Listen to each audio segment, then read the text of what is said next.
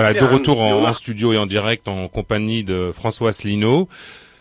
La France a peur, Monsieur Asselineau, bah, suite euh, aux événements euh, dramatiques de de ce week-end, n'est-ce pas, Amel?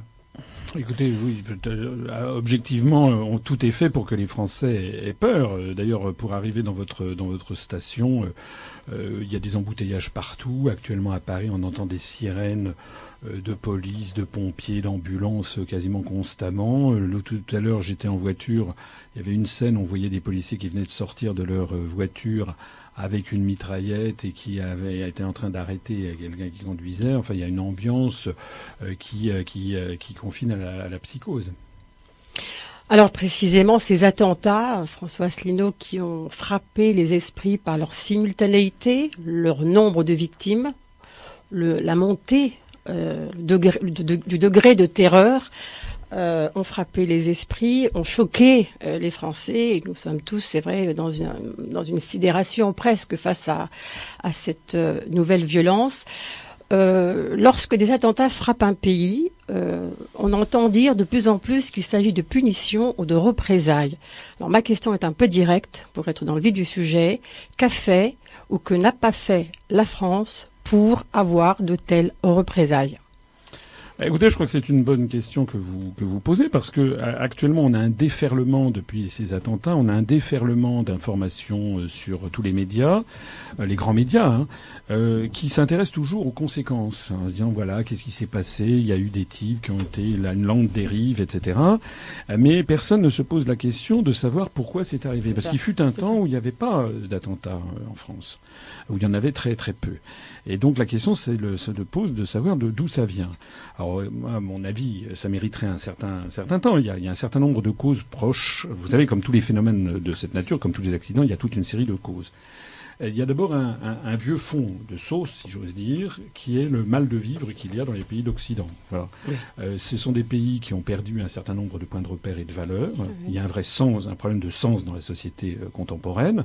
Euh, et quand vous avez un taux de chômage qui est extrêmement important, notamment dans les banlieues, quand vous avez donc des générations qui sont des générations un petit peu perdues, c'est déjà un terreau qui n'est pas qui n'est pas favorable. Deuxième terreau qui n'est pas favorable, vous savez qu'il y, a, un proverbe chinois qui dit le poisson pourrit par la tête. Lorsque vous avez euh, dans les pays euh, occidentaux, en particulier en France, des élites politiques qui se rendent extraordinairement méprisables parce que, eh, par exemple, M. Hollande, ne l'oublions pas, s'est fait élire sur une escroquerie. Euh, il a dit mon adversaire c'est la finance et ensuite il nomme M. Macron à la tête du ministère des Finances. Il s'est fait élire avec une étiquette de gauche. En fait, il a un gouvernement, on pourra y revenir tout à l'heure, le gouvernement le plus d'extrême droite en France depuis 1944. Donc lorsque l'on voit que ce monsieur prend des, petits après-midi crapuleux au lieu de travailler à l'Élysée, euh, il part en mobilette pour aller voir sa maîtresse. Lorsque l'on voit qu'il y a des ministres comme monsieur Cahuzac euh, qui euh, pilotait des, des, des colloques sur la fraude fiscale pour combattre la fraude fiscale alors qu'il en avait, il avait planqué lui-même plusieurs dizaines de millions d'euros de fraude fiscale, que M. Thévenoud était secrétaire d'État au commerce extérieur, et puis vous savez, il avait une espèce de prurite qui le saisissait sur les mains lorsqu'il s'agissait de payer ses impôts ou ses feuilles ou ses, factures d'EDF. Il ne payait aucun de ses impôts, et puis il, il, quitte le gouvernement, et il retrouve son poste de député. Donc tout ça, ça fait un, très, un malaise général dans la société qui fait que et pour revenir sur le plan géopolitique, est-ce que c'est pas l'engagement de la France en Syrie, puisque ce sont les mots de je terroristes, je pense que qui amène, amènerait entre autres à ces représailles? Je pense, vous avez raison, mais je parlais des, des causes prochaines. Il y a un terreau d'origine. Le terreau d'origine, c'est que nous avons des générations perdues, en particulier sur des jeunes paumés, notamment des jeunes issus de l'immigration, qui peuvent être complètement paumés, qui ont et qui voient une société où d'ailleurs on passe le temps, notre temps, euh, pas moi, mais euh, dans les grands médias, et partout à la télévision, à dénigrer la France, à dénigrer la patrie française. Tout ce qu'on a fait était mauvais. C'est une espèce de repentance généralisée. La France a toujours tous les torts. Donc, il n'y a à aucun moment chez les jeunes générations, ou de très très peu de moments, une occasion de se positionner de façon positive face à leur propre patrie. On a au contraire l'impression que tout est permis. Euh, et puis par ailleurs, ajoutons à ça quelque chose qu'il ne faut pas négliger non plus, c'est le règne, le primat absolu de l'argent. Il n'y a que l'argent qui compte. Hein, c'est pas moi qui ai dit, hein, je crois que c'était euh, Séguéla, c'est que si, à 50 ans t'as pas une Rolex, t'as raté ta vie. Donc beaucoup de jeunes ne raisonnent que comme ça. Et n'oublions pas non, plus le, comment dirais-je le, fait qu'on on a donc affaire à, des, à des jeunes qui sont en, fait complètement perdus et laissés à, laissés à l'abandon. L'école ne fait plus son, son travail d'ascenseur républicain. Alors là-dessus arrivent en effet les problèmes géopolitiques, c'est-à-dire que la France se met à combattre, à se positionner comme vassal des États-Unis d'Amérique et à livrer des guerres qui sont des guerres illégales au regard du droit international euh, dans un certain nombre de pays du Moyen-Orient ou d'Afrique. Voilà. Il y a une discipline qui s'appelle le droit international. Le droit international, c'est pas fait pour euh, c'est pas fait pour les chiens, c'est fait pour les nations, pour les États. C'est une discipline qui est apparue progressivement à partir du XVIIe siècle. La France, normalement, était la championne du droit. Maintenant, nous sommes, avec, derrière les États-Unis, en train de commettre des guerres néocoloniales, des guerres illégales. Euh, on a, par exemple, par exemple, pour, eh ben, par exemple, pour intervenir militairement dans un État étranger, il faut, il n'y a que deux possibilités pour euh, intervenir militairement conformément au droit international. Soit le pays euh, qui, comment dirais-je, les autorités reconnues légitimement par, par, par l'Organisation des Nations Unies du pays en question vous appellent au secours. Actuellement, par exemple, en Syrie, le, régime de Bachar el-Assad est reconnu internationalement à l'ONU par, l'ONU. Le ambassadeur du Syrie à l'ONU, c'est un ambassadeur qui a été nommé par Bachar el-Assad. Donc, Lorsque Bachar el-Assad demande un, appui d'une puissance étrangère, ça c'est conforme au droit international. C'est la raison pour laquelle d'ailleurs la Russie, en ce moment, quand elle intervient, elle intervient suite à une demande de Bachar el-Assad, elle intervient conformément au droit. La deuxième possibilité, c'est que vous allez, contrairement à ce que souhaitent euh, les dirigeants du pays en question, mais parce que vous avez un feu vert du Conseil de sécurité des Nations Unies. Or, ni les États-Unis, ni l'OTAN, ni les pays de l'OTAN, ni la France n'ont euh, ce, feu vert. et non, pas non plus la, alors pourquoi la France s'est engagée ah ben, la France, elle est engagée parce que, alors ça, ça fait référence, je vais vous faire référence à nos analyses depuis bien longtemps. Les analyses que nous avons, c'est que nous ne sommes plus un pays souverain et indépendant, nous sommes dans l'Union européenne. L'article 42 du traité de l'Union européenne nous place sous la tutelle de l'OTAN.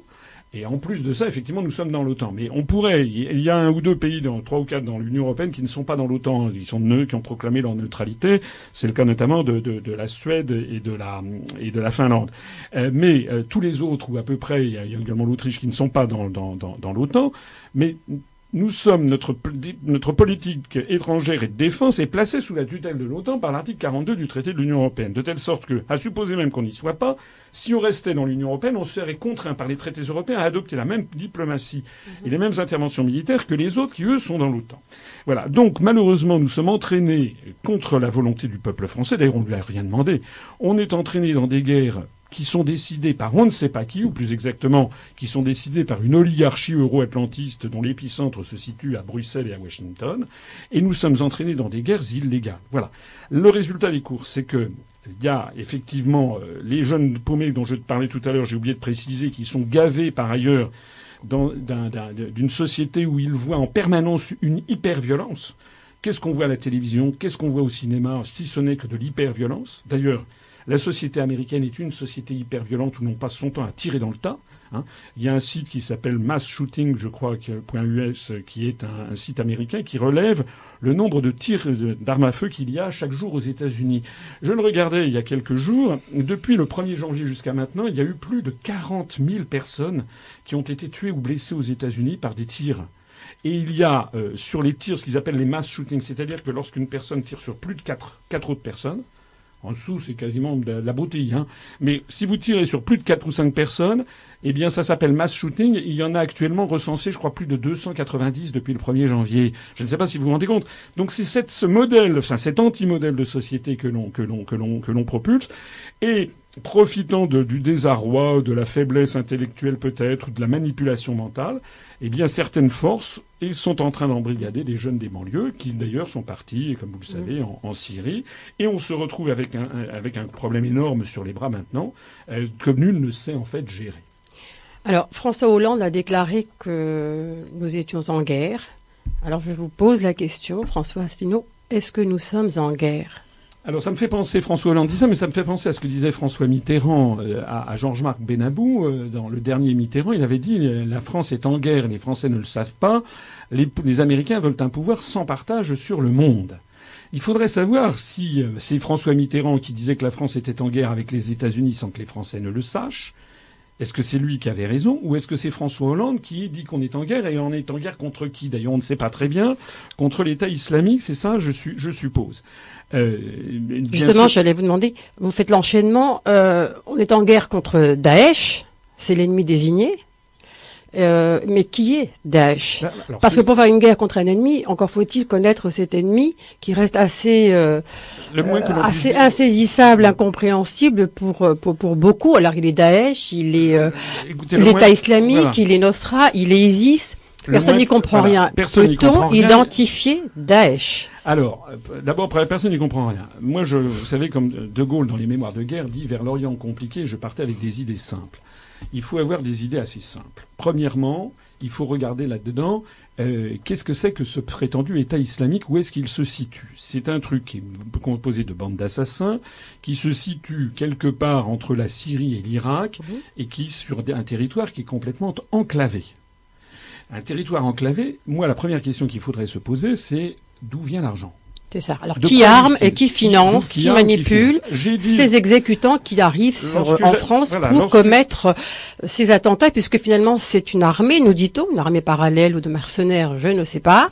Mais ceux qui commettent ces attentats sont des exécutants, ce sont les soldats. Hein, ce, qu'on ce qu'on appelle assez familièrement, pardon du mot, mais la chair à canon. Donc ce que nous voyons qui sont donnés à voir, ce sont ces soldats. Hein, J'imagine mal que des beurs de banlieue que nous, nous, qui sont aujourd'hui recherchés par la police actuellement sont à l'origine de cette guerre. Donc, qui arme, qui finance, qui manipule, qui imagine les scénarios de ces attentats. Alors, nous avons fait un communiqué de presse euh, après ces événements qui reprend d'une certaine façon le communiqué, les communiqués que nous avions fait le 7 janvier dernier après les attentats contre Charlie Hebdo et contre l'épicerie cachère. La première des choses que nous on dit, c'est qu'on distingue les, les, les, les, enfin les, meurtriers des commanditaires. des commanditaires dont on demande la recherche. Et euh, il n'y a jamais la recherche des commanditaires je vous pose la question. Nous demandons également euh, que de tout faire pour qu'on arrête les meurtriers vivants et à chaque fois, malheureusement, ils sont ils sont tous morts. Donc là, le fait même que tous les gens, tous les parties prenantes soient décédés éteint l'action publique. Donc on ne part jamais à la recherche des euh, commanditaires. Euh, cela étant, ce que les Français comprennent pas d'ailleurs. bien sûr, quelle que soit leur origine ou leur confession, c'est qui sont ces personnes? Quels sont leurs messages et pourquoi ne sont-ils jamais lorsque je euh, suis, lorsque mis en scène? Lorsque j'ai été, lorsque j'ai été euh, invité chez, chez Ruquier à On n'est pas couché, une émission il y a un peu plus d'un an, émission d'ailleurs où on a retiré des deux tiers de ce que j'avais dit, c'est ça la démocratie en France, eh bien j'avais indiqué que... C'est plutôt ça les émissions qui ne sont pas en direct comme la nôtre, non, François Non, non, mais je parle pas de vous, je parle de... Je parle de, c'est une émission qui est pas en direct, donc effectivement quand il y a un montage... Euh, oui, d'accord, mais enlever les deux tiers de ce qu'on dit, c'est quand même beaucoup. Je ne suis pas le porte-parole de, de Ruquier, vous l'aurez compris, mais je tiens à préciser. En attendant, j'avais dit lors de cette émission, j'avais dit que derrière l'État islamique se cachait notamment le salafisme, le wahhabisme, l'Arabie saoudite, le Qatar et probablement la Turquie. Parce que il y a trois grands pays qui entourent cette affaire. C'est la Turquie, c'est l'Arabie saoudite et c'est Qatar, qui n'est pas un grand pays, mais qui est un pays où, qui a énormément d'argent. Et d'ailleurs, ces trois pays, que je sache, l'État islamique ne, s'en prend pas à eux. C'est assez curieux. Hein. On se demande bien pourquoi le prétendu État islamique ne va pas commettre des bombes euh, à Doha ou, à Jeddah ou je ne sais pas où. Donc, il y a derrière tout cela des puissances qui sont, euh, en fait, c'est un secret de Polichinelle, sur les relations plus qu'ambiguës qui existent entre la Turquie, qui semble-t-il est l'endroit par lequel transite le pétrole euh, vendu par Daesh aux puissances occidentales, parce que l'argent il vient de Daesh, il vient de, du pétrole qui est, qui est exporté vers l'Occident et il vient euh, des, des comment dirais-je du pillage des musées qui sont vendus à des collectionneurs occidentaux. C'est pas moi qui le dis, c'est l'UNESCO soi-même, un organisme des Nations Unies. Et tout est vendu de façon illégale. Bien sûr, pétrole et euh... voilà. Lorsque et, qui est allé récemment euh, à, en Arabie Saoudite, c'est quand même notre président de la République. Donc en réalité, nous avons affaire à quelque chose qui qui la manipulation, ou en tout cas des choses particulièrement nauséabondes, tant qu'il n'y aura pas une clarification exacte des liens qu'il peut y avoir entre l'État islamique, la Turquie, la Turquie ne l'oublions pas, mais aussi l'Arabie saoudite et Qatar, eh bien, il va y avoir une atmosphère de plus en plus empoisonnée en France. Et ce qui Mais vous ne sentez pas une inflexion c'est pas pour reprendre le terme de M. Sarkozy, mais enfin, de la politique étrangère française qui était justement pointée du doigt dans ce double jeu, hein, vis-à-vis des intérêts financiers euh, avec ces pays que vous citez, dont on sait très bien qu'ils arment et qu'ils financent Daesh. c'est vrai que ce double jeu est compliqué. Est-ce que là, vous sentez qu'une euh, une inflexion, étant donné les frappes, est-ce qu'elle frappe Daesh, par exemple? Est-ce qu'on est sorti du conflit? Faut-il être euh, tapé Bachar al-Assad ou Daesh Est-ce que, est-ce que ça vous paraît clarifié ou on voit de clarification? Moi, je ne suis pas. Quel est l'ennemi? je, n'ai pas assisté aux bombardements les derniers qui viennent d'avoir lieu, paraît-il, sur Raqqa. Je n'en sais rien. Moi, l'inflexion que je vois en tout cas en ce moment, c'est ce qui se passe en France métropolitaine. L'inflexion que je vois, et j'espère qu'on va en parler, c'est que le président de la République et le Premier ministre ont refusé d'annuler les élections régionales qui ont lieu dans 10, dans 19 jours, dans moins de trois semaines mais qu'elles sont maintenues. Mais que, mais, sont maintenues. Voilà, qu'elles sont maintenues. Il a refusé de les annuler, mais moyennant quoi, il a euh, l'état d'urgence fait que désormais, il est toutes les, les, grands médias ont été verrouillés et il est impossible de tenir des réunions publiques. Je devais en tenir une ce soir à Bondy. Il y a eu un arrêté préfectoral qui interdit toutes les réunions publiques. En d'autres termes, on est si ça se passait en Russie ou en Chine, n'est-ce pas? Parce que pendant ce temps-là, certes, nous, on peut pas faire campagne. On nous dit, paraît-il, que c'est pour respecter les victimes, mais moi, j'estime que le mal façon de respecter les victimes, c'est justement de maintenir la démocratie. C'est qu'il y ait des comptes que l'on demande aux dirigeants du pays.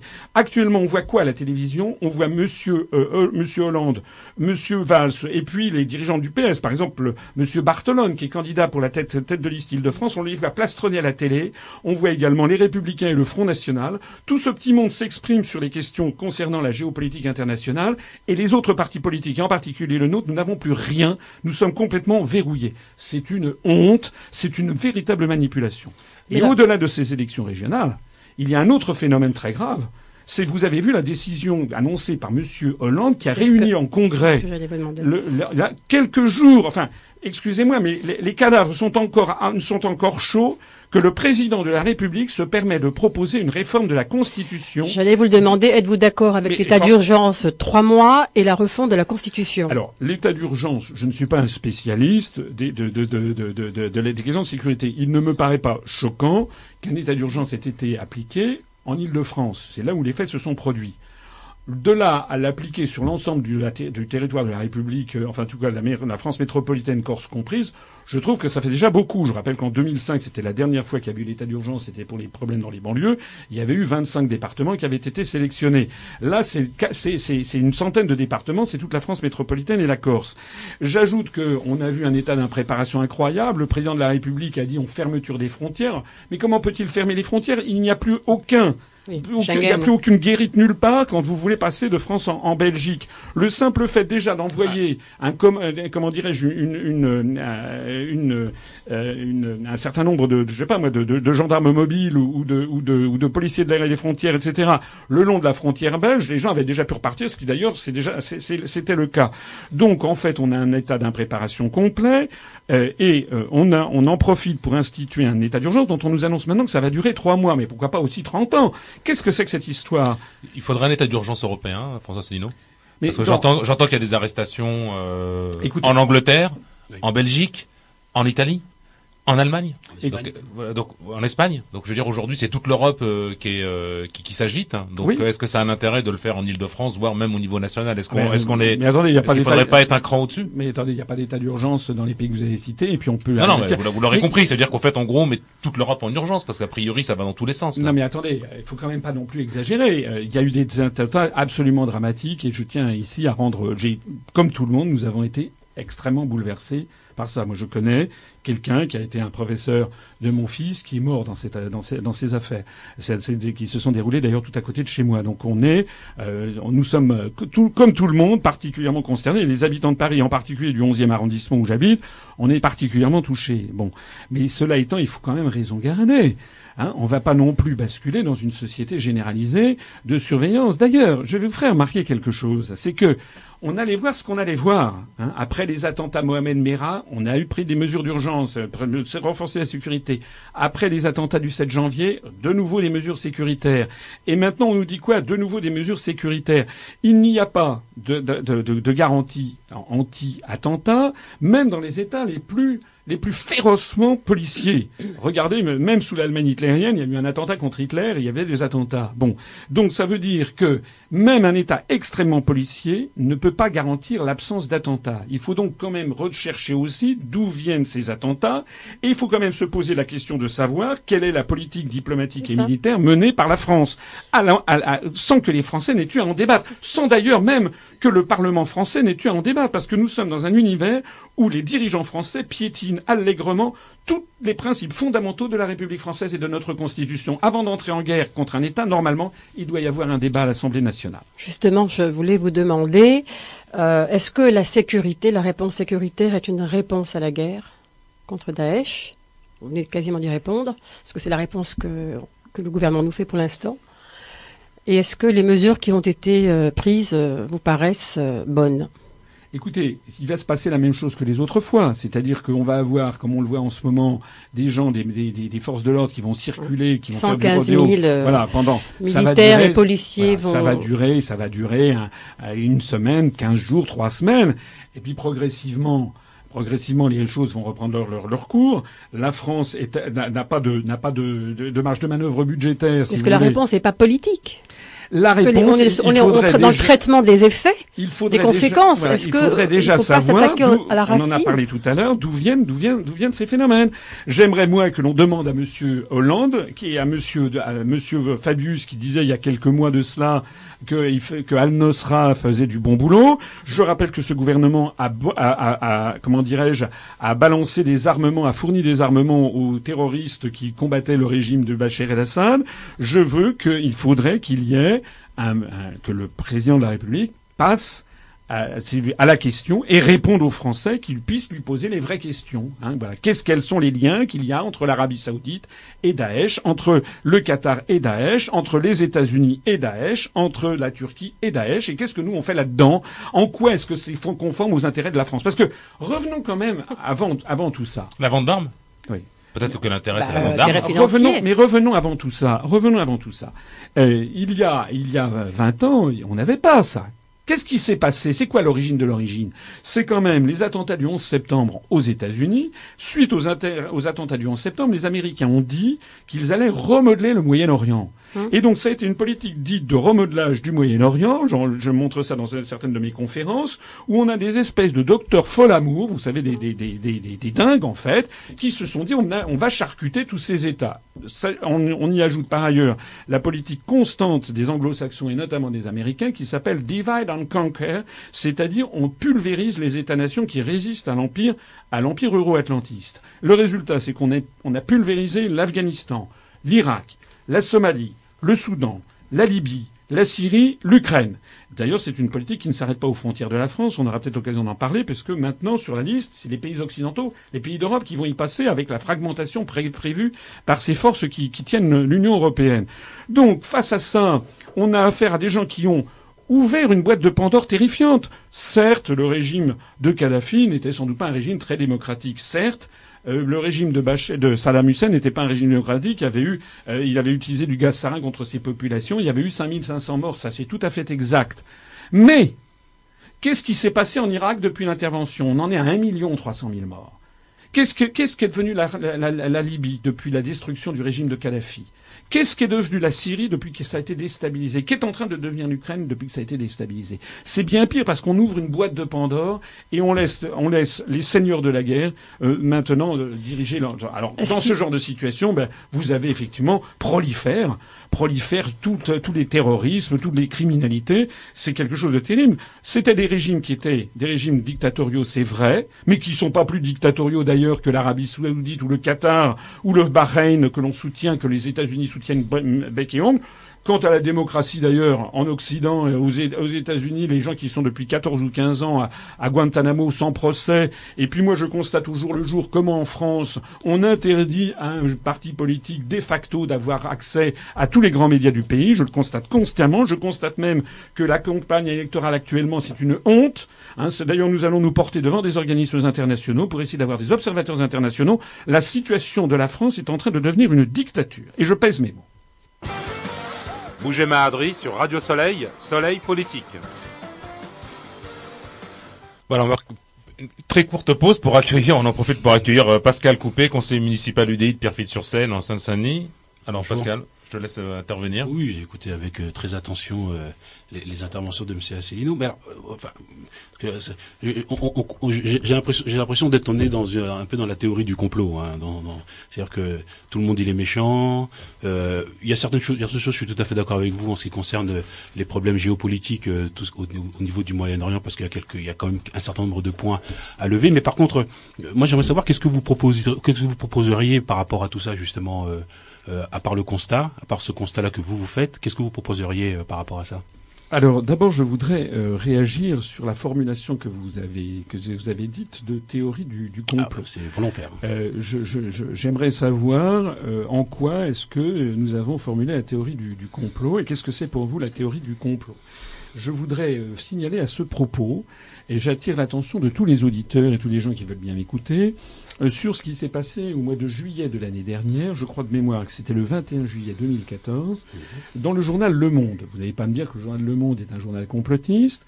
Le journal Le Monde a fait état d'un rapport de, plusieurs centaines de pages qui a été édité par une organisation non gouvernementale américaine qui s'appelle Human Rights Watch. Un travail très approfondi qui a été fait par notamment des universitaires, d'où il ressortait que dans un très grand nombre de cas, d'attentats dits islamistes, c'était en fait le FBI qui était derrière. Et le FBI profitait du manque de discernement, de, caractère paumé de certaines personnes pour leur donner de l'argent, leur donner des armes, les droguer, et les inciter à aller commettre des attentats. Et ça, c'est pas moi qui le dis, c'est le journal Le Monde du 21 juillet 2014. C'est également, ça a été repris par France 2, et vous avez une ONG qui a fait tout avec des universitaires, des chercheurs qui ont fait ça très, de façon très. Alors, je ne dis euh, pas que je ne dis pas que. C'est ce que on sait, on sait ce que, on sait ce que vaut certains ONG. On a vu énormément d'ONG aussi qui nous ont sorti des rapports qui n'ont euh, qui, qui n'ont ni queue ni tête euh, euh, parfois et qui sont malheureusement parfois repris aussi par des journaux et que euh, malheureusement et que, malheur, et, que et que malheureusement c'est repris aussi dans les réseaux, c'est repris aussi. Enfin voilà, on a quand même pas mal, on a quand même pas mal de choses comme ça. on a quand même pas mal de choses comme ça. Euh, dire qu'aujourd'hui euh, euh, d'une ONG dire que le FBI euh, donc paye effectivement finance finance des gens et puis en plus il les, envoie etc. Non c'est c'est bien c'est bien de le dire, mais bon faut quand même amener d'autres preuves que des ONG des, des, ONG qui, qui, font des qui font des rapports sur des sur un certain nombre d'éléments. Mais moi ce qui m'intéresserait au-delà de tout ça, ce qui m'intéresserait non non mais attendez ce que attendez c'est quand même pas rien ce que je viens de dire. Bah, Excusez-moi. oui, mais bon, euh, non, non c'est quand même, non, non, c'est quand même pas rien. C'est quand même pas rien. Je, je note donc que vous considérez, on va, ah, on va rien. Non, non, on va prévenir le journal Le Monde, donc il est complotiste et conspirationniste. Euh, je, je pourrais aussi, vous devriez aller regarder, par exemple, sur notre site internet ou sur Google, quand vous voyez Madame Madame Hillary Clinton elle-même, qui lors d'une audition, au, euh, je crois que c'était à la Chambre des représentants ou au Sénat des États-Unis, a dit que c'était les États-Unis qui avaient créé Al-Qaïda. C'est bien, c'est, elle est conspirationniste, elle est complotiste, et elle dit quoi, Madame? Elle, elle, a perdu la raison? Lorsque le canard enchaîné. Hillary Clinton, elle n'a pas dit que c'est que c'était les États-Unis qui avaient créé Al-Qaïda. Madame Hillary Clinton, elle avait dit que les États-Unis avaient financé euh, effectivement des rebelles, dont Al-Qaïda d'accord, pour effectivement Bachar al-Assad. Ah, la, différence, la, différence, elle est quand même, la différence, elle est quand même énorme entre ce que vous dites et ce que aussi ce que elle a dit. Elle est quand même énorme entre oui, c'est les États-Unis qui ont financé, qui ont limite la manière que vous dites. Et en plus, je suis pas pour euh, effectivement le système un peu à l'américaine, mais au-delà de tout ça, faut justement faire attention aussi au, au niveau des mots, attendez, vous, vous, maîtrisez les mots aussi bien. Non, je mange pas du monde. Mais si vous, je, vous expliquez, vous dites, vous dites que vous dites que Madame, à juste titre que Madame Hillary Clinton a reconnu qu'elle avait qu'elle avait financé Al-Qaïda, et vous trouvez que c'est très différent de ce que j'ai dit. Non, je suis désolé. Non, vous parlez de création. Vous parlez, c'est oui, bah, différent. Mais c'est pareil. C'est pareil. Quand vous êtes au milieu du désert, si vous donnez de l'argent et des armes, vous créez quelque chose. Al-Qaïda, Al-Qaïda, Al-Qaïda existait euh, existaient, ils ont financé. faut savoir que Al-Qaïda a été alimenté aussi par les militaires euh, de comment s'appelle de l'Irak aussi, puisqu'il y a une grande partie, une grande partie des Irakiens, des militaires euh, irakiens qui ont rejoint Al-Qaïda parce que il y a eu effectivement une déstabilisation là effectivement de, de, de, de ce pays-là. Donc voilà. Après, les, moyens, les moyens, ils les ont trouvés, euh, ils les ont trouvés aussi euh, via via les pays, euh, via les pays de l'est aussi au niveau des armes, puisqu'il y a quand même beaucoup d'armes qui ont circulé au départ de ça. Et après, il y a eu effectivement un financement parce que l'ennemi juré de tout l'Occident, c'était effectivement Bachar al-Assad. Voilà. Mais pourquoi d'ailleurs à votre avis? Pourquoi est-ce que Bachar el-Assad est devenu l'ennemi juré de l'Occident C'est simplement parce qu'il y a derrière, ça sent le pétrole, parce que derrière, il s'agit notamment d'avoir de, de, de, faire transiter le pétrole qui pourrait aller en Europe et qui pourrait contourner la fourniture vers le, le, le pétrole, le, gaz, le gaz russe. On est dans la grande géopolitique et face à ça, si vous voulez, les grandes théories euh, sur les droits de l'homme ne pèsent, ne pèsent, ne pèsent rien. Je peux vous assurer que pour ce qui me concerne, moi, je suis allé en Syrie il y a une vingtaine d'années. Je peux vous assurer que c'était un pays, c'était pas sous Bachar el-Assad, c'était sous l'égide de son père. Mhm. Euh, c'était un pays qui était bien entendu une dictature, mais encore une fois pas pire, que même bien moins pire que l'Arabie saoudite, qui est soutenue à bout de bras par les par les occidentaux. En, en, en Syrie, sous le régime, de, ce sont des régimes laïques que les Américains ont voulu détruire des régimes laïques de parti basse, inspirés largement de la laïcité à la française, pour promouvoir le wahhabisme et le salafisme, qui sont une lecture qui ne représente pas plus de 10% d'ailleurs des croyants de l'islam, une lecture complètement rigoriste et complètement critiquée d'ailleurs par beaucoup de, beaucoup de savants euh, euh, musulmans eux-mêmes, une lecture, complètement, euh, complètement déconnectée des réalités que, font ces pays et qui amène l'Arabie saoudite à avoir un régime de, de nature médiévale. C'est ça que soutiennent actuellement les pays occidentaux, je suis désolé de vous le signaler. Ah non, mais là, je suis là, je suis d'accord. Là, je suis d'accord. Parce qu'on l'a dit dans d'autres discussions. Effectivement, c'était pas un problème pour moi à ce niveau-là. C'était effectivement que c'est des pays qui étaient euh, effectivement soutenus par par les occidentaux. Mais après, faire effectivement, euh, excusez-moi, mais euh, un, certain un certain amalgame, pas un amalgame, mais utiliser certains mots ou utiliser certaines définitions pour justifier un positionnement.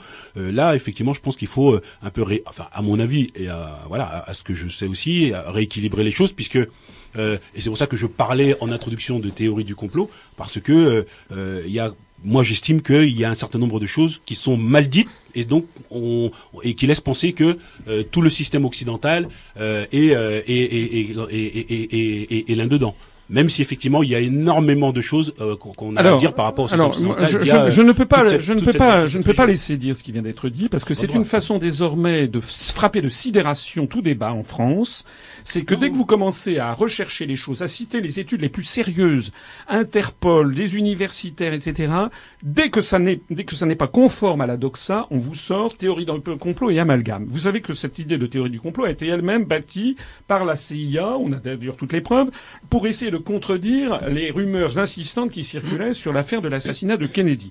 Désormais, en France, dès que vous commencez à dire des choses qui ne sont pas conformes à la doxa dominante, à ce qui est, euh, le périmètre est très étroit de ce qui est autorisé sur les grands médias du pays, on vous taxe de théorie du complot, vous n'avez plus le droit de parler. Eh bien, figurez-vous que ça, ça marche de moins en moins. Parce que les Français sont pas bêtes. Les gens sont pas stupides. Ils vont se, ils vont se documenter sur Internet de plus en plus. Et justement, Internet a révolutionné la chose. Bien entendu. mis un contact direct entre le citoyen bien entendu, et euh, les élus, entendu. les Alors, je sais que monsieur va me dire qu'on trouve tout sur Internet, mais c'est vrai qu'on trouve tout sur contraire. Mais, et, qu'est-ce qu'on trouve sur les médias, les grands médias? Sur les grands médias, on trouve essentiellement de la, de la propagande et des mensonges. Voilà la réalité de la situation. Alors, rapidement, Amel, parce que on fait signe qu'on on marque une pause. voilà, juste pour finir sur une note peut-être un peu plus euh, constructive, allez, pour pas dire positive. Est-ce que euh, la solution est d'aller vers une coalition internationale élargie pour lutter contre Daesh? Par exemple, euh, les Russes avec peut-être les Américains. On a vu Obama et, et Poutine parler en tête à tête hier. Euh, la France, euh, l'Iran, euh, déjà, je sais pas, déjà la première chose à faire. Plus, plus, plus nombreux contre Daesh cette fois. La première chose à faire, ce serait déjà d'interdire à l'Arabie Saoudite, au Qatar et à la Turquie de financer, d'acheter quoi que ce soit à ces, à ces assassins premièrement, et que toute personne qui achètera du pétrole ou qui achètera des œuvres d'art ou n'importe quoi à Daesh soit immédiatement euh, poursuivi et mis et, et, un, crime puni de 30 ans de prison. On verra ce qui déjà ce commencera par se passer. D'ailleurs, pour rebondir sur ce que vous faites, Poutine en marge du G20 a dit que 40 pays finançaient euh, ces, euh, ces, pays, dont certains du G20. Allez, on va être obligé de marquer une pause. Et Poutine doit être encore. Bougema Adri sur Radio Soleil, Soleil Politique.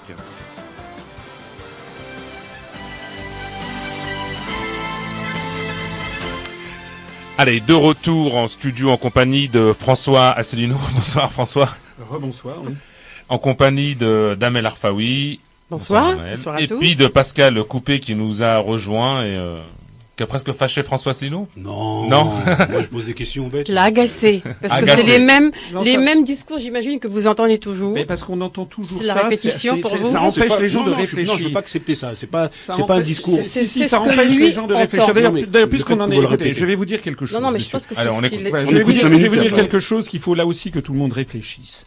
Dans la Constitution de la Ve République, telle qu'elle a été ratifiée par 82% des Français en 1958 dans la version de Charles de Gaulle, il y avait un article 68 qui précisait le crime de haute trahison du président de la République et qui, qui précisait également ce qu'était le crime de complot contre la sûreté de l'État. Ça, c'était des formulations qui avaient été mises dans la Ve République par Charles de Gaulle. Eh bien, figurez-vous que ces deux crimes ont été retirés de notre Constitution.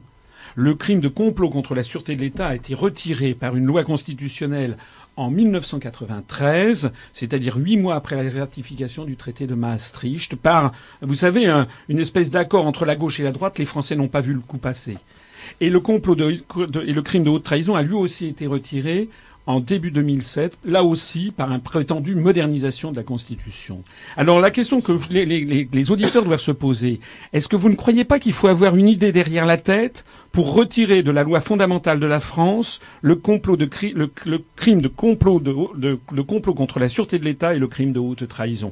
Au passage, d'ailleurs, l'histoire du monde n'est faite que de complots. Hein. D'ailleurs, les versions, les versions qui circulent sur, bien sûr, le 11 septembre, c'est un complot. il y a des complots partout, c'est ce que je disais. Donc, ça suffit de cette exactement, théorie du complot. Exactement. Là, vous êtes en train de confirmer, c'est que ils ont, il faut savoir que, faut savoir que quand le, quand le, quand le président de la République, enfin le général de Gaulle, enfin quand il y avait ces, ces, ces, ces lois là, c'était véritablement par aussi par rapport à une situation euh, historique de l'époque, parce qu'il y avait effectivement des, un très gros risque de complot. La preuve en est, puisque le général de Gaulle, il y a eu un complot contre lui, et il y a eu des tentatives de complot à cette oui, des tentatives d'assassinat très nombreuses, d'ailleurs organisées par la CIA. tout le monde maintenant est au courant. la CIA. Mais euh, est-ce que est-ce que est-ce que l'État français, comme tout État souverain actuellement, n'est pas finalement euh, aux prises d'une situation complexe euh, et géopolitique, et économique, euh, et sociale, et spirituelle, et, euh, et, philosophique, est-ce que cet État français n'est pas simplement pris dans une situation complexe et qui, qui, qui, voilà qui, qui le, le, mène à jouer un petit peu à passer entre les lignes j'allais dire pour essayer de gérer au mieux les intérêts de la France plutôt que d'être dans le blanc ou dans le noir? Non attendez Bien sûr que, attendez, la situation d'un État, c'est toujours quelque chose de compliqué, aujourd'hui. Mais pas, pas, spécialement aujourd'hui. Ça, ça n'enlève en rien les, failles. il faut rester vigilant. Nous sommes en démocratie. ça n'enlève en rien. Euh, mais est-ce que c'est pas la situation compliquée du monde euh, Déjà, la, déjà la République française, contrairement à ce que vous avez dit, n'est pas, n'est plus un État souverain. La République française n'est plus que désormais un État vassalisé qui ne possède plus son droit de battre monnaie, qui ne possède plus son droit de fixer sa diplomatie et, son armée, qui ne possède qui rend les choses plus difficiles. Oui, justement, qu'est-ce qu'il faut faire? nous, nous, avons la, nous, avons la solution. Il faut sortir de l'Union européenne, de l'euro et de l'OTAN. Ça fait huit ans et demi, vous me reconnaîtrez en tout cas la constance. Ça fait huit ans et demi que je le dis, que j'ai créé un mouvement politique, et de plus en plus de Français commencent à se rendre compte que c'est en effet la seule solution. Je ne dis pas que c'est une solution qui va régler tous les problèmes d'un seul coup. Bien entendu, comme disait Charles de les problèmes, on vit avec. Mais ce que je peux affirmer, c'est que si nous ne sortons pas au plus vite de l'Union européenne, de l'euro et de l'OTAN, la situation que nous connaissons va s'aggraver dans tous les domaines et en particulier, je suis très inquiet, ce sont les libertés publiques, c'est la démocratie qui est en train d'être détruite en France. J'y reviens constamment. Nous sommes actuellement dans une situation, c'est du jamais vu dans l'histoire des républiques.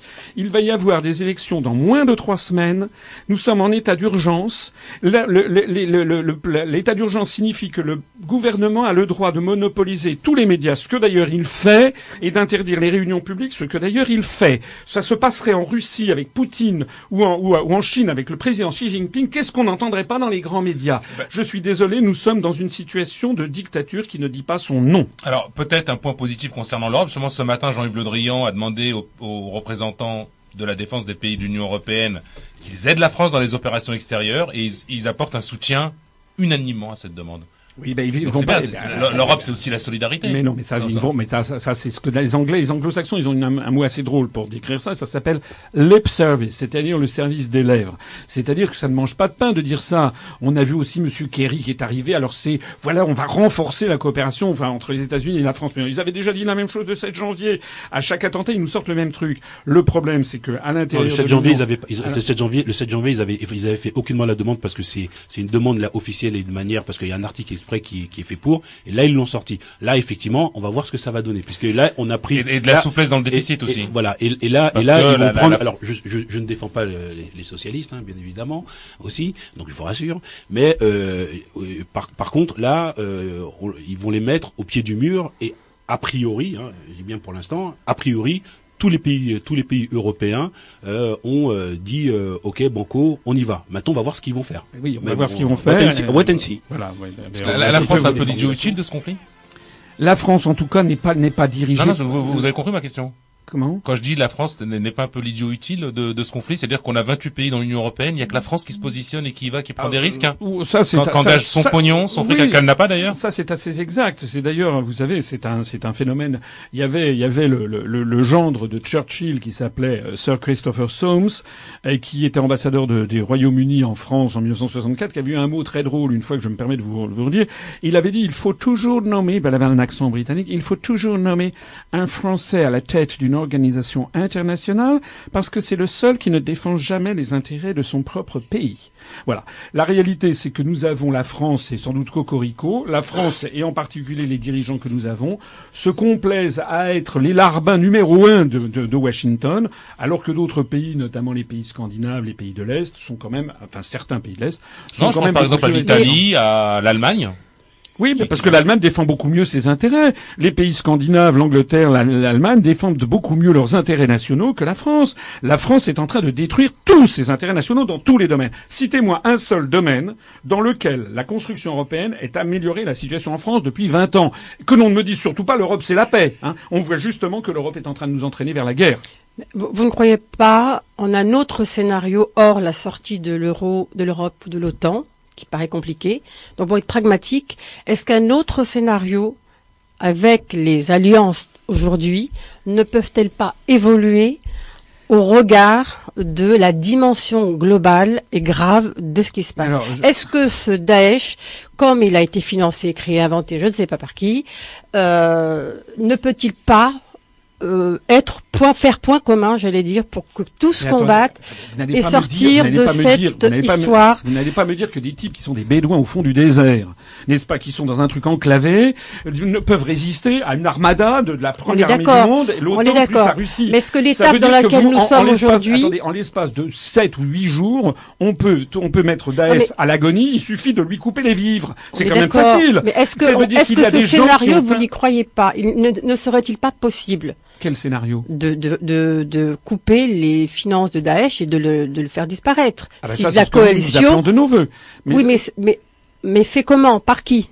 Ah Est-ce que la coalition telle qu'elle peut se faire peut parvenir à bout de cette guerre pour qu'enfin on redéveloppe les économies. La France tout seule, elle peut pas couper les vivres de Daesh. Voilà, il faut une coalition. C'est une coalition. Est-ce que c'est pas une solution je n'ai pas dit que la France toute seule pragmatique que de demander on mélange, la sortie on mélange, on, mélange quand même un certain nombre de sujets.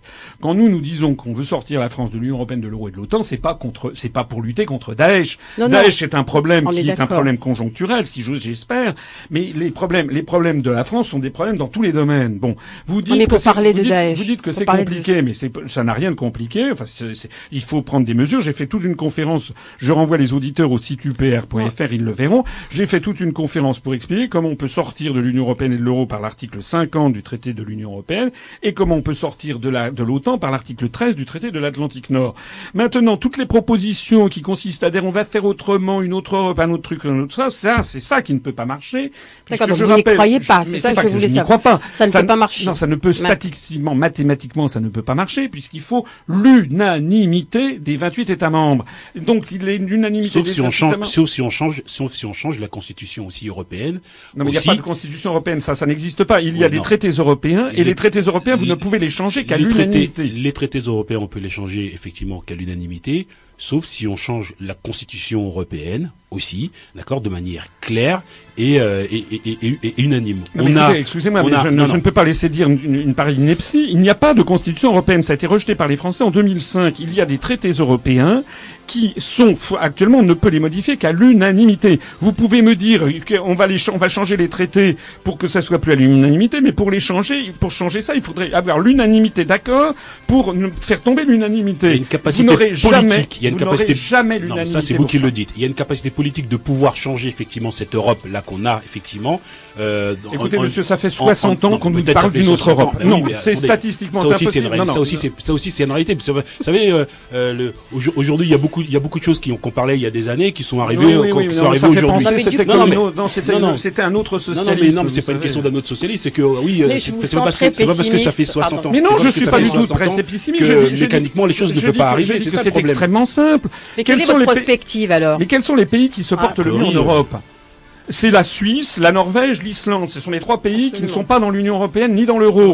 Est-ce que vous avez des attentats islamistes en Suisse non, on peut pas, on peut pas mélanger, on peut pas mélanger la Suisse, on peut pas mélanger tous les pays que vous, avez dit, puisque actuellement chaque pays européen, et c'est pour ça que ça fonctionne pas au niveau de l'Europe, dans, dans l'Europe, chaque pays fonctionne avec leurs propres règles au, sein, au sein de cette Europe. Donc on voit les différences sociales, les différences économiques, les différences de TVA, les différences de ceci, les différences de cela. Là, effectivement, l'Europe ne peut pas fonctionner. Mais si, c'est ça. Là, l'Europe ne peut pas fonctionner correctement parce qu'on a des déséquilibres au niveau de la TVA, au niveau des charges sociales, etc., etc. Ça, ça a été le problème, et ça, c'est l'un des gros problèmes au niveau de l'Europe. Oui, mais ça, on peut pas dire, ça fait, ça fait 50 ans ça, on peut pas dire que on, sort de l'Europe et que ça puisse changer les choses au niveau de l'Europe. Non, j'ai pas dit qu'ils vont justement. Ah bah Écoutez, c'est comme si vous disiez, je vais être dans un appart, dans un immeuble où il y a 28 copropriétaires. C'est pour ça que je dis qu'au niveau de, c'est pour ça que je dis qu'au niveau de l'Europe, il faut une Europe politique. Non, mais arrêtez avec vos baratapis. D'ailleurs, d'ailleurs, je voudrais dire. Ça, ça c'est une chose. Non, mais ça, c'est une chose qu'il faut quand même admettre. Ça suffit. Je comprends pas. Écoutez, je vous admettre. Et une Europe politique, ça peut exister aussi. Si vous vous y croyez pas. Non, mais attendez.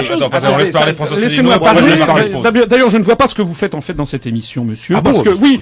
J'étais invité, j'étais invité justement, et en tant et en tant qu'Européen, en tant qu'Européen convaincu, c'est pour ça que là, effectivement, j'interviens. Non, mais vous n'êtes pas tête de liste aux élections régionales, me semble-t-il. Attendez, attendez. Vous n'êtes pas tête de liste aux élections régionales. Vous êtes un responsable politique. Oui, mais monsieur, figurez-vous que le mouvement auquel vous appartenez, l'UDI, qui est perclus d'ailleurs de scandales, de trafic, de, en tout genre, de, gens qui sont, qui sont, qui sont mis en examen divers ah, et variés, qui fait, qui fait des, qui fait des, alliances avec les républicains. Les républicains, l'UDI, on les voit constamment sur tous les médias. Pour une fois que j'ai la possibilité, pour une fois que, pour une fois que j'ai la possibilité de m'exprimer sur une petite radio de la bande FM, vous monopolisez la, vous monopolisez la parole pour nous ressortir toujours le même baratin que nous entendons depuis 50 peut pas accepter qu'une seule vision. on va, on va, il n'y a pas, il n'y a pas d'une. Désolé, invitez-moi, invitez-moi, par exemple, que je puisse, que je puisse discuter avec les, les dirigeants de l'UDI, là, Monsieur Abim Meyer, par exemple, n'est-ce pas, que je puisse un des dirigeants de l'UDI, comme dans n'importe quel parti, Monsieur, Monsieur, Monsieur Jean-Claude Lagarde, etc. C'est Jean-Christophe Lagarde. Jean-Christophe Lagarde, que je puisse discuter avec lui sur TF1, d'accord. Bon, allez, on va marquer une pause, on se retrouve tout de suite après. Allez, de, retour en studio en compagnie de François Asselineau, président de l'UPR, tête de liste de l'UPR au régional Île-de-France. justement, le, j'avais oublié la devise tout à l'heure, c'était l'union du peuple pour rétablir la démocratie. Donc on serait presque à changer de sigle, ce serait UPRD. Monsieur François Oui, on peut dire ça si vous voulez, oui, mais enfin l'essentiel c'est qu'en tout cas notre démocratie elle est bien, elle est bien mal partie n'est-ce pas? Et, je, je, réinsiste encore une fois pour les auditeurs qui arriveraient en cours de route. Nous avons actuellement dans moins de trois semaines une élection nationale et la plupart des, et tout, tout le débat politique est actuellement phagocyté par le Parti socialiste, les Républicains et l'UDI oh et puis le, Front national. Voilà. Voilà. Donc ça. oh là là. là ah on, compa on compagnie Pascal Coupé de Amel Arfaoui. Donc on prend tout de suite les auditeurs. Bien sûr, vous pouvez réagir au 01 43 48 43 43 01 43 48 43 43 et on, a, on accueille tout de suite Aïssa de Paris. Aïssa, on vous écoute. Merci d'avoir patienté. Oui, bonsoir à vous. Donc voilà, je bonsoir à vous tous. J'ai pris un petit peu l'échange là entre vous là en cours. Moi, j'avais une question à vous tous là. Euh, je voulais savoir est-ce qu'il est euh, possible en France qu'il euh, qu'il pouvait y avoir un, un nouveau 18, je sais pas, 18 novembre, 18 décembre, en tout cas, des personnalités politiques, euh, je sais pas, moi, je penserais à De Villepin, je penserais à Juppé, à Bayrou. Euh, euh Précisez votre question, Aïssa. On, on, a, on comprend pas là. Précisez votre question, Aïssa. Alors, ma question, est-ce qu'il y aurait un appel, un appel du 18 juin, ça veut dire pour ah, revenir à une politique française, fidèle à ses traditions jusqu'en 2007, parce qu'on va depuis 2007 il y a quelque chose qui qui est parti en vrai en France au niveau politique extérieur ou intérieur, parce que j'entendais un petit peu les, le commentaire des personnes qui présentes sur le plateau sur la, la, la perte presque de souveraineté avec l'histoire de l'OTAN et tout ça. Donc je voulais savoir ce que vous pensez qu'il pourrait y avoir euh, un nouvel appel du 18 juin voilà, par des vrais républicains qui euh, qui remettent un petit peu la, la politique française, soit extérieure, soit intérieure, avec une certaine indépendance et pas de suivisme ce qui se fait aujourd'hui avec bien sûr l'état d'urgence et tout ce qui se passe aujourd'hui. D'accord. Merci, merci, merci Aïssa. François Asselineau va vous répondre. Oh, je dirais tout simplement, c'est une idée qui est, c'est une idée euh, sympathique, généreuse comme ça, mais qui, euh, dès qu'on connaît un petit peu la, la politique, ne, ne, ne, peut pas, ne, peut pas fonctionner. Euh, votre, votre, notre auditeur a cité quelques personnalités qui sont de, que, que, tout sépare. Euh, ils n'ont absolument pas les mêmes visions de ce que doit être la France, de ce que doit être la relation entre la France et l'Union européenne, la France et les États-Unis. Euh, votre auditeur, par exemple, mentionne Monsieur Juppé ou Monsieur Bayrou, qui sont des gens complètement dans la main des États-Unis et de l'Union européenne. Comment peut-on, avec ça, avoir un, une, un, un discours commun euh, C'est non, et ça, ça ne fonctionne pas comme ça. C'est pas possible. Allez, on va accueillir maintenant Malika. Bonsoir oui, Malika. Oui, bonsoir, euh, bonsoir euh, messieurs, bonsoir mesdames, euh, et bonsoir monsieur le président. Merci, merci monsieur le président. Euh, voilà, moi j'ai j'ai quelque quelque chose à vous dire, mais je sais pas moi parce que j'ai. Allez-y, on vous écoute, Malika. Le, le temps est compté. oui, merci beaucoup. Alors, j'aimerais j'aimerais bien savoir le mot Daesh. Ça veut dire quoi? Euh, Parce que le mot Daesh, il y en a pas dans le dans le le, le monde arabe. Deuxièmement, c'est le, les Américains qui ont fabriqué le Daesh, qui ont ramené Ma, ma, Malika, je suis vraiment, eh, Malika, justement, euh, Malika, je, je, non, je suis vraiment désolé parce que nous, on voulait parler un peu de la, de la campagne des régionales de France, que justement, oui, l'UPR euh, souhaite la rester. Dame, elle dit, s'il vous plaît, monsieur, juste un mot. Alors, Alors un la mot. Dame, hein. la dame, elle a dit qu'il faut ramener les Arabes pour, euh, pour euh, faire le, le, la guerre terrestre. Non, madame. Tous les hommes, ils sont, ils sont morts maintenant. C'est fini. Il reste plus rien. Bush, il a tué tout le monde. Euh, bon, merci, Malika. Merci, Malika. Bon, allez, on continue à vous, vous, vous, Je suis désolé, Malika, mais là, on, on, essaie de sortir un peu de, de la géopolitique pour rentrer un peu dans le vif du sujet et parler du national, parler de, de, de, de la France. Et justement, François Céline expliquait que il comprenait pas trop qu'à quelques, euh, qu'à, qu'à une quinzaine de jours des, des élections régionales aujourd'hui. Euh, en fait, on est, on est quoi? On, on, Je serais tenté de dire, on est entre deux chaises. On ne sait pas trop s'il faut aller voter, pas voter. La campagne est arrêtée. Alors, je vais vous raconter une anecdote. Euh, j'ai été invité par des journalistes de petites, excusez-moi, de petites radios, de petites télévisions. Je ne prenais pas ça mal. Au contraire, c'est la seule chose qui reste encore pour faire un petit peu la démocratie en France. Ce sont des radios comme la vôtre, des radios communautaires.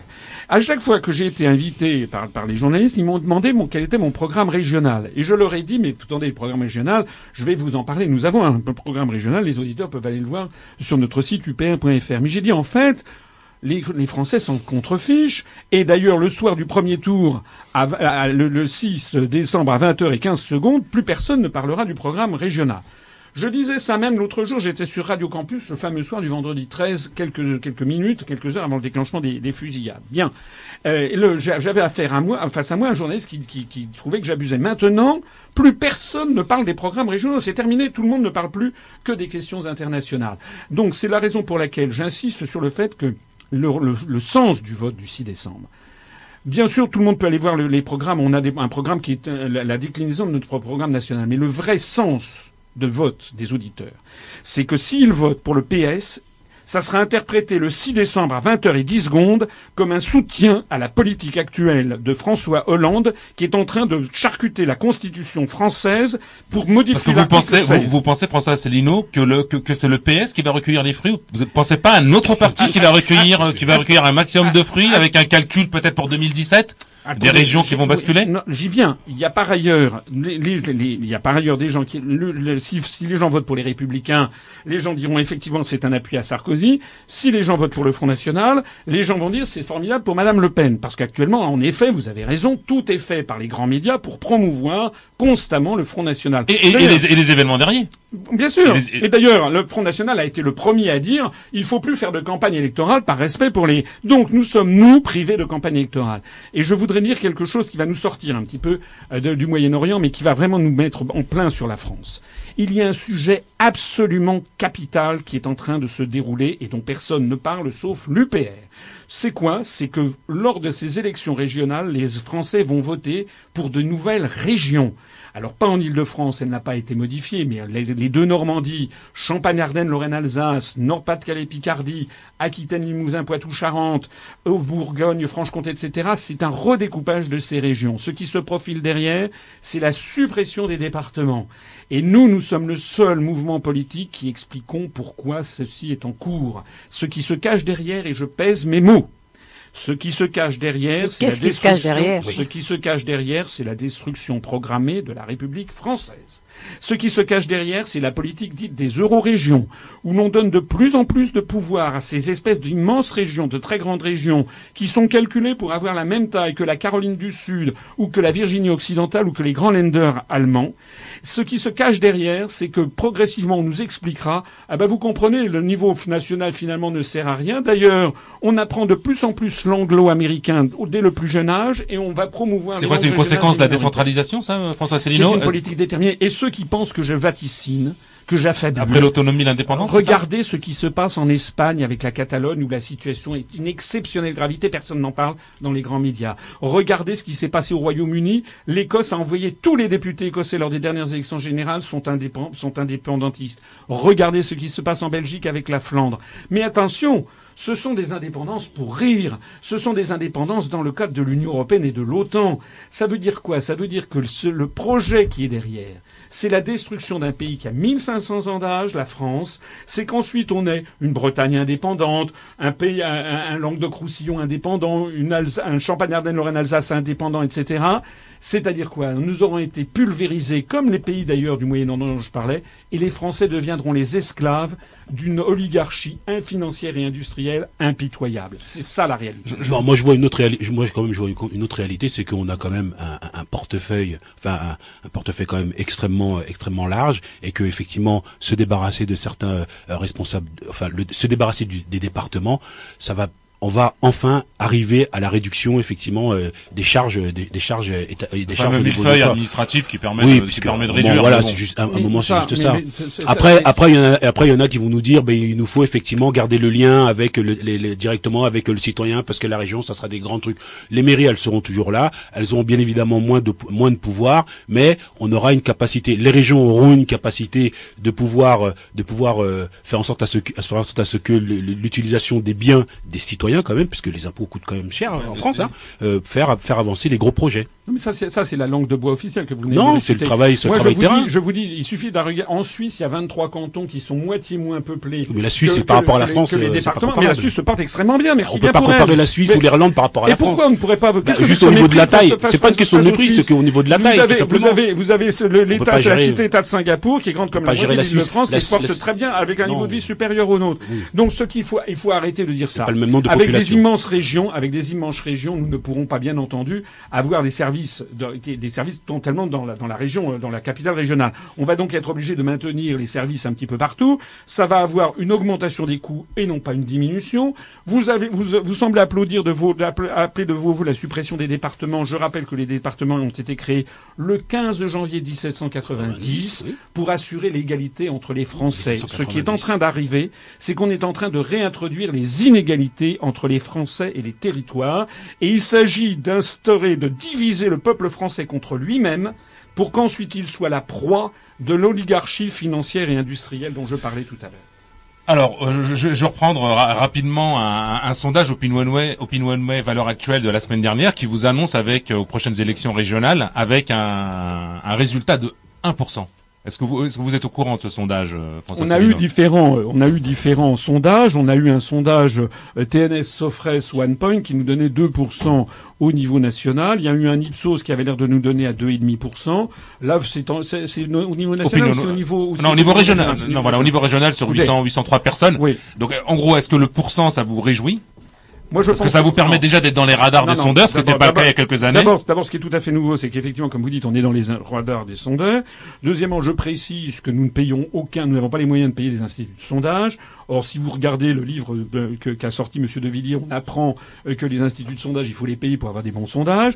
Donc, ça veut dire qu'on est certainement très au-dessus des 1%. Voilà. Moi, je dis, je vois quand je me sors dans la rue, il y a très, très souvent des gens qui me, qui me, qui me, qui me félicitent, qui me rencontrent tous les jours dans la rue. Je voudrais dire quelque chose. Euh, le sondage TNS Sofres, où il a été fait sur 2200 personnes au niveau national, il nous a donné à 2%.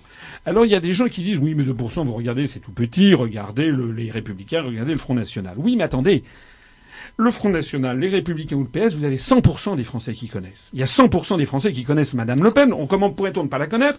Elle a droit, elle, à passer sur tous les médias de grande diffusion, matin, midi, soir et la nuit, 365 jours par an. Donc tous les Français la connaissent. Et en réalité, le Front National, pour l'instant, n'a jamais, jamais euh, dépassé. Euh, pour le profit du fameux vu à la télé? Oui, absolument. Mais nous, qui connaît en France l'Union populaire républicaine? Demandez, nous, nous Les auditeurs de Radio Soleil, François Les auditeurs de Radio Soleil, vous avez raison, et je vous en remercie, Boujna. Mais, mais en gros, vous avez, nous, d'après nos destinations, il y a peut-être 4% des Français qui connaissent l'UPR, 4 ou 5%. Imaginez que nous avons 4% des Français qui connaissent l'UPR et que nous allons avoir 2% dans les urnes. Ça veut donc dire qu'il y a la moitié des gens qui connaissent l'UPR qui vont voter pour nous. Je ne sais pas si vous vous rendez compte du taux d'approbation colossal que nous avons. Le seul et unique obstacle à notre développement exponentiel, il est d'ailleurs très élevé, mais il pourrait être explosif si nous avions accès aux médias de grande diffusion. Or, c'est justement la raison pour laquelle nous sommes verrouillés. Nous avons d'ailleurs saisi le CSA qui nous a fait une réponse qui est absolument indigne de, la, fonction de cette institution. Et, pourtant, actuellement, vous êtes à 9198 euh, adhérents. Je connais le chiffre précis, non pas que j'assure votre promotion. François Asselineau, c'est tout simplement parce que vous annoncez en temps réel le, le nombre d'adhérents.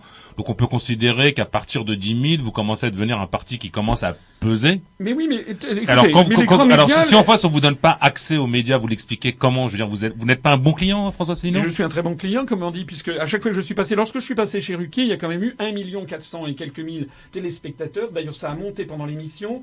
Ça a monté pendant l'émission, c'est-à-dire que j'ai fait largement plus que Bernard-Henri Lévy, qui a table ouverte constamment dans tous les médias. Comment vous expliquez ça, à votre avis?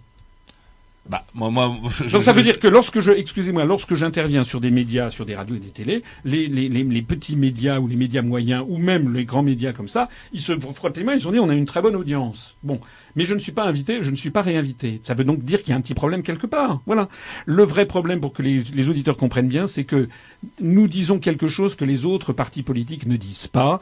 Nous, nous disons qu'il faut sortir de l'Union européenne, de l'euro et de l'OTAN eh bien les autres partis politiques, ceux qui ont été invités là à l'Élysée là par Monsieur euh, par Monsieur Hollande, vous avez vu défiler Madame Le Pen, Monsieur Dupont-Aignan, etc. Pas été invités. Nous, on n'a pas été invités parce qu'à chaque fois il y a toujours un truc qui va qui va pas. Hein. Nous, on est toujours dans la mauvaise case.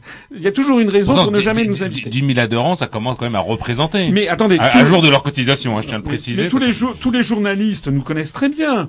Nous avons, à l'UPR, nous avons des journalistes qui ont adhéré, nous en avons qui nous expliquent qu'ils n'ont pas le droit de parler de nous.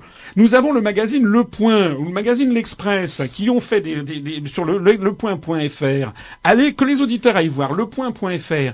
Il y a actuellement sur ce site toutes les élections régionales. Eh bien, il y a tous les partis qui sont presque, pas tout à fait, mais presque, et l'UPR qui est présent dans 13 régions nous sommes un des rarissimes partis qui soit capable de présenter 1971 candidats et candidats. Nous n'y sommes pas. Donc pour Île-de-France, que les auditeurs y aillent, aillent voir le point.fr, ils verront que lutte ouvrière, qui est donnée à moitié moins dans les sondages que nous, est, présent avec les liens et nous, nous n'y sommes pas. Alors nous avons d'ailleurs eu une relation, comment dirais-je, on a rencontré un journaliste du point.fr qui est venu nous voir, parce que nous avons mis sur notre page Facebook qu'on était censuré. Il est venu nous voir, ça a duré deux heures et demie. Il a fait un article. Nous savons que l'article en ce moment est bloqué au niveau du rédacteur en chef. Nous mettons en garde le rédacteur en chef. Hein. Nous, nous avons enregistré les deux heures et demie de conversation avec le journaliste, puisque lorsque le journaliste est arrivé, il nous a dit Est-ce que ça vous dérange si j'enregistre? J'ai dit non, pas du tout. D'ailleurs, nous, on va faire pareil, on enregistre également. Nous en sommes là, nous allons te voir si le point.fr, mais c'est vrai aussi de l'Express, c'est vrai de la bonne méthode, François Asselineau? Mais il nous enregistre, pourquoi nous n'aurions pas le droit de l'enregistrer? Non, je vous pose la question. non, mais pour éclairer les auditeurs, pourquoi, à votre avis, vous êtes censuré, pour dire le mot? Nous sommes censurés parce que, pourquoi parce que nous disons que nous devons sortir de l'Union européenne de façon sereine, juridique, par l'article 50. Est-ce que c'est pas audible attendez, nous avons droit. voilà. Donc non, le Front National, je, je, je le redis ben pour la cinquantième fois, le Front National ne propose pas de sortir de l'Union européenne et de l'euro. Nous avons, nous allons mettre en ligne d'ailleurs dans ces prochains jours une vidéo qui montre les 21 versions recensées du Front National sur l'Union européenne. La seule qui n'y soit jamais, c'est sortir de l'Union européenne par l'article 50. Et le Front National propose encore moins de sortir de l'OTAN, parce que nous sommes aussi le seul mouvement politique qui disons que nous voulons sortir de l'OTAN et de l'Union européenne. D'ailleurs, dans l'objectif d'éviter aux Français ces espèces de, de, de, de comment dirais-je, d'attentats de plus en plus massifs qui risquent de tomber sur les Français. C'est pas moi qui le dis. Vous avez vu que le Premier ministre en personne, Manuel Valls, a dit qu'il allait y avoir des répliques et qu'il allait y avoir d'autres. Il faut fermer les frontières, François Asselineau. Je ne dis pas qu'il faut fermer les frontières. Je dis qu'il faut déjà et avant tout, il faut d'abord sévir évidemment sur les sur les sur les djihadistes, bien entendu. Euh, nous ne sommes pas un parti laxiste, mais d'ailleurs je signale au passage, j'en profite pour le signaler, que parmi les personnes qui sont mortes euh, euh, au, au, Bataclan, il y avait aussi des jeunes maghrébins musulmans, hein, et que parmi les djihadistes, il y a aussi des gens qui ont qui sont convertis à une espèce d'islam d'islam de pacotille et qui ont été recrutés dans des banlieues qui n'étaient pas d'origine maghrébine. Donc il faut se garder là-dedans de toute, euh, de toute idée reçue sur ces affaires. Il faut bien entendu être d'une grande sévérité, mais il faut aussi que la France sorte de ces coalitions et arrête de mener des guerres illégales dans ces pays où nous n'avons rien à faire. En tout cas, nous n'avons pas à faire régner l'ordre en Syrie. On accueille Vladimir de Paris. Bienvenue Vladimir. Euh, bonjour Monsieur Asselineau, euh, moi je vous appelle parce qu'en gros j'ai un ami qui, qui me parle beaucoup de vous euh, qui est totalement euh, inintéressant. Et puis donc aujourd'hui, on est en train de parler des, attentats, et puis donc il me disait ah mais Asselineau, il avait raison Asselineau. Donc moi je me, suis un peu renseigné, il m'a il m'a passé quelques articles sur vous. Puis donc j'ai vu en particulier que pour vous, pour les attentats, la seule chose que vous proposez, c'est de quitter l'OTAN.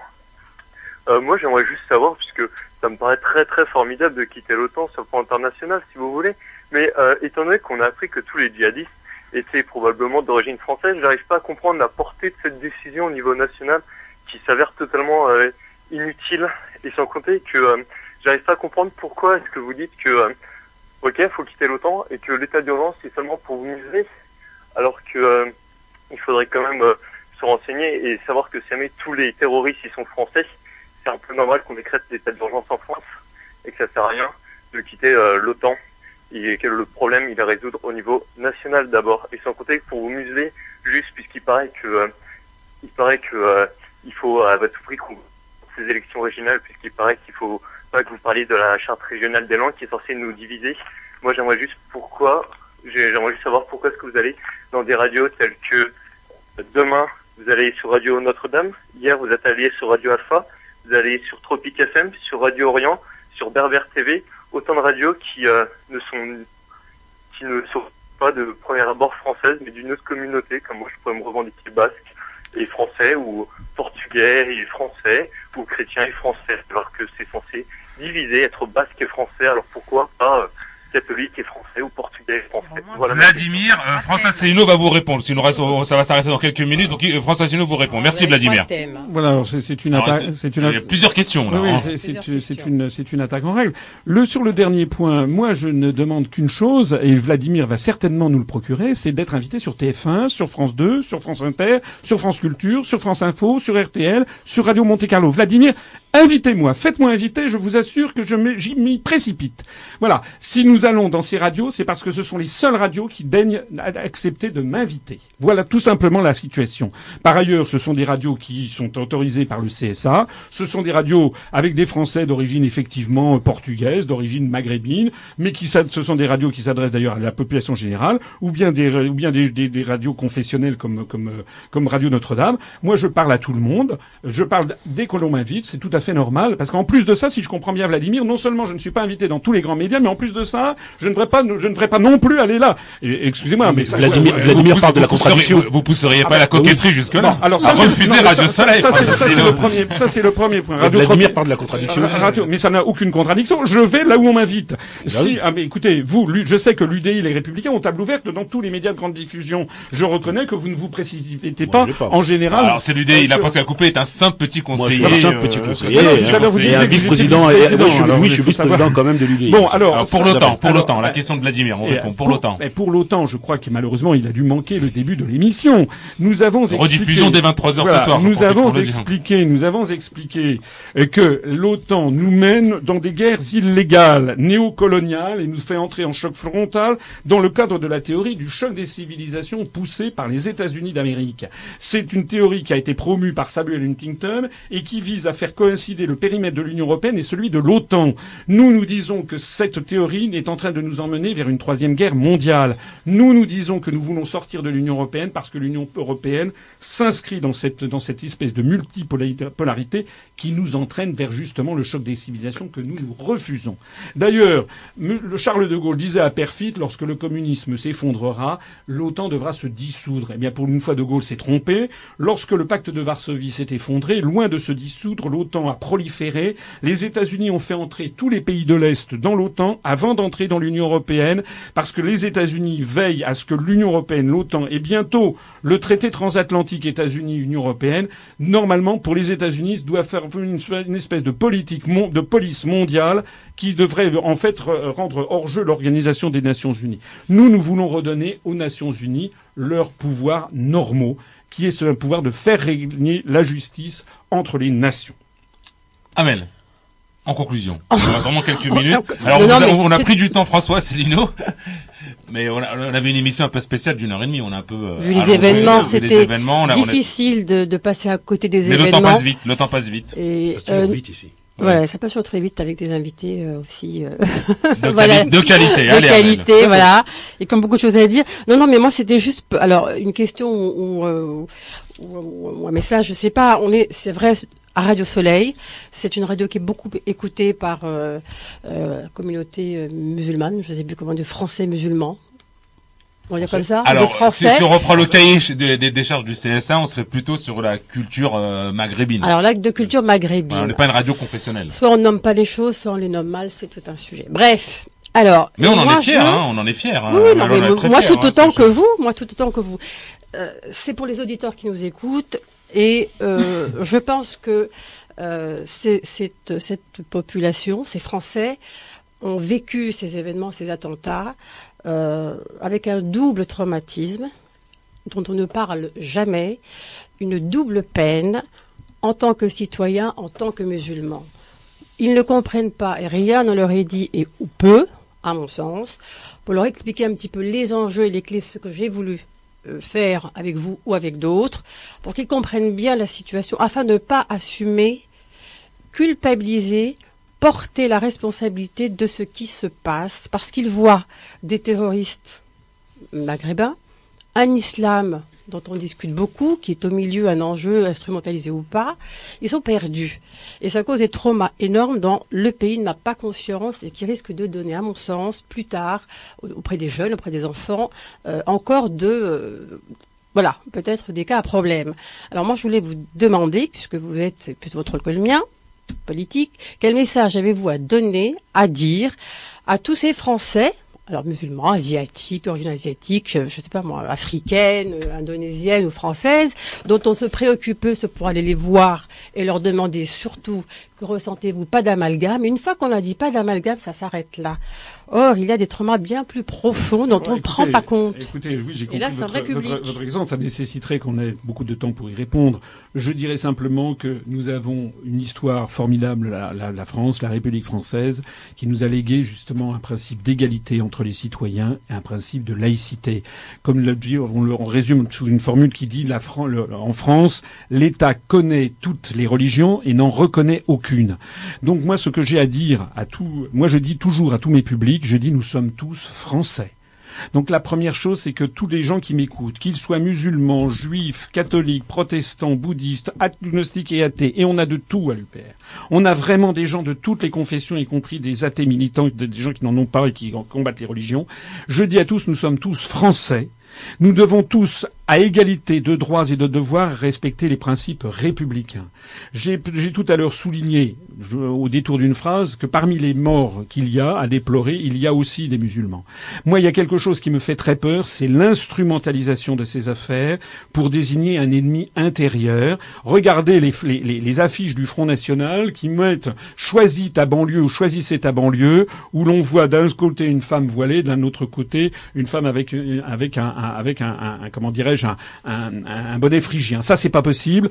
si on va dans cette direction, on est en train de créer la zizanie et des germes de guerre civile en France. C'est la raison pour laquelle, je réponds aussi au l'interlocuteur précédent, nous devons absolument sortir de ce truc mortifère de l'Union européenne et de l'OTAN parce que le modèle qu'il y a derrière, le modèle anglo-saxon, c'est un modèle d'apartheid planétaire. Nous, nous devons retrouver les grands principes républicains tels qu'on les trouve, par exemple, et ça n'est pas du tout une utopie. Regardez ce qui se passe à l'île de la Réunion, par exemple, où on a en globalement une société qui marche globalement, globalement bien.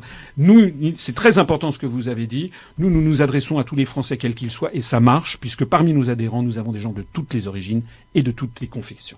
Merci François Célineau, président de, de l'UPR, tête de liste UPR pour les prochaines régionales en Ile-de-France. Merci euh, Pascal Coupé, merci Amel Arfaoui, merci Saléha pour la mise merci en Saléha. Voilà, mais pour la mise en onde.